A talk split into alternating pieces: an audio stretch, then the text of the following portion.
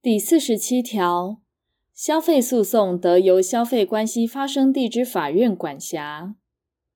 第四十八条第一项，高等法院以下各级法院及其分院得设立消费专庭或指定专人审理消费诉讼事件。第二项，法院为企业经营者败诉之判决时，得依职权宣告为减免担保之假执行。第四十九条第一项，消费者保护团体许可设立二年以上，具有消费者保护专门人员，且申请行政院评定优良者，得以自己之名义提起第五十条消费者损害赔偿诉讼，或第五十三条不作为诉讼。第二项，消费者保护团体依前项规定提起诉讼者，应委任律师代理诉讼。受委任之律师就该诉讼得请求预付或偿还必要费用。第三项，消费者保护团体关于其提起之第一项诉讼有不法行为者，许可设立之主管机关应废止其许可。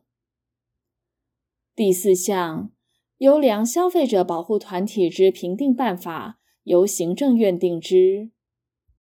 第五十条第一项，消费者保护团体对于同一之原因事件致众多消费者受害时，得受让二十人以上消费者损害赔偿请求权后，以自己名义提起诉讼。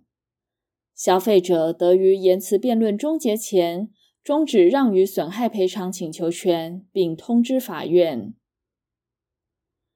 第二项，前项诉讼因部分消费者终止让与损害赔偿请求权，致人数不足二十人者，不影响其实施诉讼之权能。第三项，第一项让与之损害赔偿请求权，包括民法第一百九十四条。第一百九十五条第一项，非财产上之损害。第四项，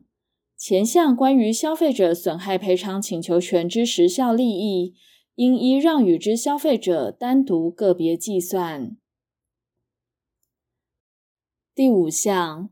消费者保护团体受让第三项锁定请求权后，应将诉讼结果所得之赔偿。扣除诉讼及依前条第二项规定支付与律师之必要费用后，交付该让与请求权之消费者。